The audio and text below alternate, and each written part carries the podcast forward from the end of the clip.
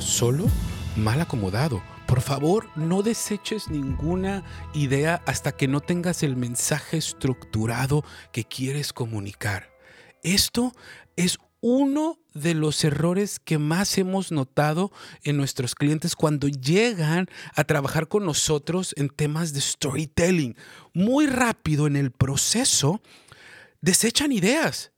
Y lo que están haciendo es que muy probablemente esa idea solamente esté mal acomodada y están desechando esa idea que puede conectar, que puede ser la diferencia de crear un vínculo, que puede ser la diferencia de recordarle lo que se va a llevar el cliente o del valor que le quieres comunicar.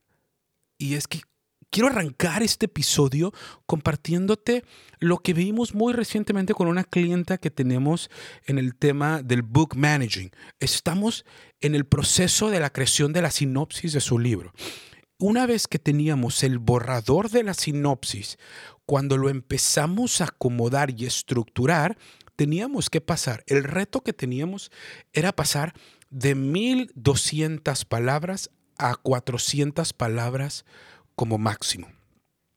En este proceso, en el depurar, acomodar y estructurar para decidir este sí, este no, este quítale, ponle, acomódale, había un conflicto, porque así lo identificamos en el storytelling, un sentir que mucha gente tiene que no me hacía sentido donde estaba, le restaba valor y le desviaba la atención y parecía que estaba compitiendo con la idea central que quería comunicar el autor. Y este conflicto te lo platico porque muy probablemente a ti te ha pasado.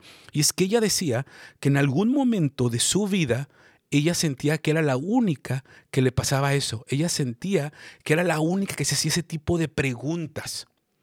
Cayó en cuenta que no es la única, que a todos nos pasa. Y ese conflicto se me hace muy poderoso porque a mucha gente nos ha pasado eso que estaba platicando. Esa, ese, ese sentir a muchos, si no es que a todos nos ha pasado. A mí no me hacía mucho sentido y lo que hicimos no fue descartarlo, sino ponerlo a un lado. Lo mandamos a la banca en lo que veíamos y acomodábamos la sinopsis. Terminamos generando una sinopsis de 350 palabras para darnos un colchón de acomodar y poder terminar la estructura y dejarla lista o bonita. Y una vez que la teníamos terminada completamente, ya está, vamos a leerla. Nos hacía falta un gancho, algo en el inicio y ahorita te voy a platicar qué es un gancho y, para allá voy, pero acabo la historia. Y es que nos faltaba un gancho, algo que atrapara la atención, que creara un vínculo con el lector desde el inicio, que quisiera que, que lo hiciera querer leer la sinopsis. Decidimos agarrar ese conflicto y ponerlo al inicio y nos hizo todo sentido. Le dio un poder en el inicio de la sinopsis que atrapa la atención del lector para seguir leyendo la sinopsis, porque empieza generando confianza. Eso es lo que el storytelling nos ayuda a la hora de comunicar. Recuerden, el storytelling nos, es una herramienta que nos ayuda a comunicarnos estratégicamente. Pero para llegar a eso, hoy quiero compartirte dos pasos que nosotros utilizamos para crear un mensaje estratégico, para comunicar estratégicamente. El primer paso, y todo arranca con una lluvia de ideas.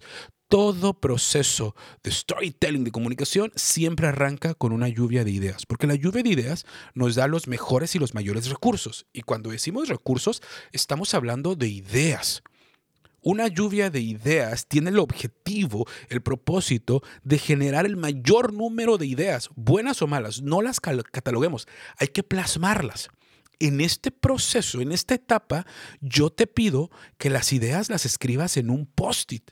¿Por qué en un post-it? Porque nos van a ayudar para la siguiente etapa que es estructurar esas ideas. Sí, las estructuras narrativas hacen la magia. y, ¿Y a qué me refiero que hacen la magia?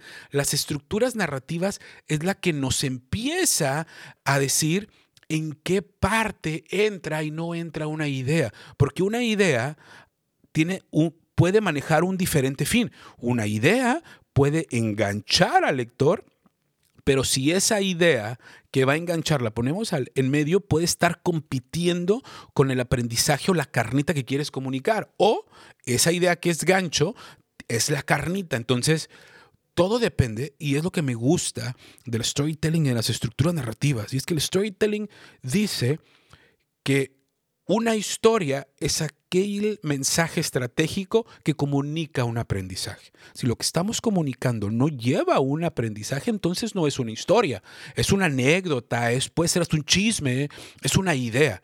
Pero un mensaje estratégico es aquel que cuenta una historia porque te, te da una moraleja o te da un aprendizaje.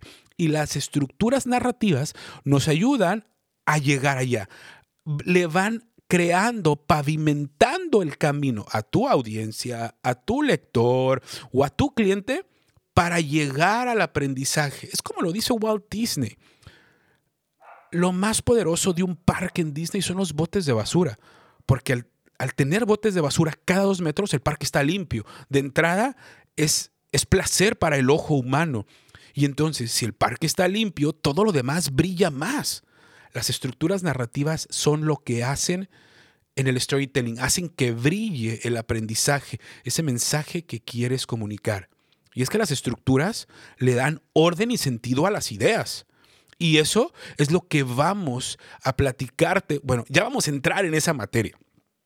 Partamos que hay varias estructuras narrativas en el storytelling dependiendo qué quieres comunicar. Está la, estructura narrativa de Vladimir Prop, que es una estructura que se utiliza mucho en comerciales, en promoción, en venta, porque incluye a un reto, a un mentor, un objeto mágico que por lo general es el producto o el servicio que estás ofreciendo, y luego hay que explicarlo un poquito para que el cliente o la audiencia aprenda a utilizarlo y le dices qué gana al aplicar o, comunicar. Ya nos meteremos y, haremos un episodio con cada una de las estructuras. Luego viene la estructura in media res, que es una estructura que nosotros utilizamos para presentaciones corporativas, si vas a dar una plática, una conferencia o vas a comunicar un mensaje más sencillo que no es de venta, utilizamos la estructura in media res.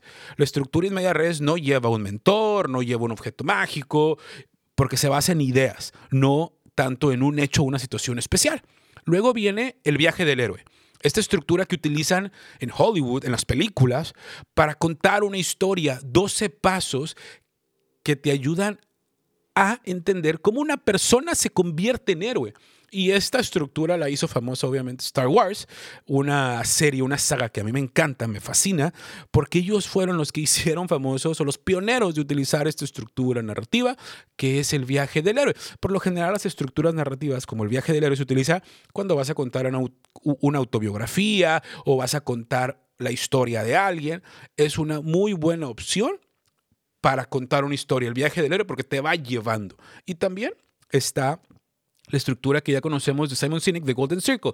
Esta estructura está muy enfocada a la creación de vínculos, esos mensajes que tienes que comunicar de una manera muy corta para crear un vínculo, una conexión con tu audiencia, ya sea con tu lector, con tu cliente o con tu comunidad en redes sociales.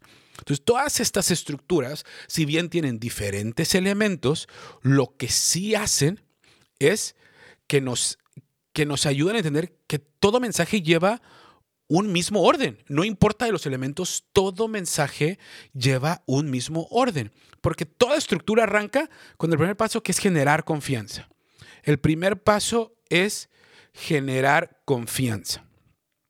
En este paso, cuando generamos confianza, lo que estamos haciendo es empezar a crear un vínculo con el lector. Después viene el segundo paso, que podemos llamarlo así, que es el contexto de la información. Damos un poquito de información de lo que vamos a hablar, le introducimos el tema a nuestra audiencia, a nuestro lector o a nuestro cliente y después juega con la emoción, porque la acción lo que lleva a aprender a ese personaje o, lo que va a llevar a aprender a tu cliente, a tu audiencia, es la emoción. Después involucra la emoción en ciertas acciones.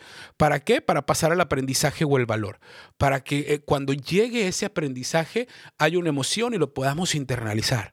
Y al final terminamos con la recompensa.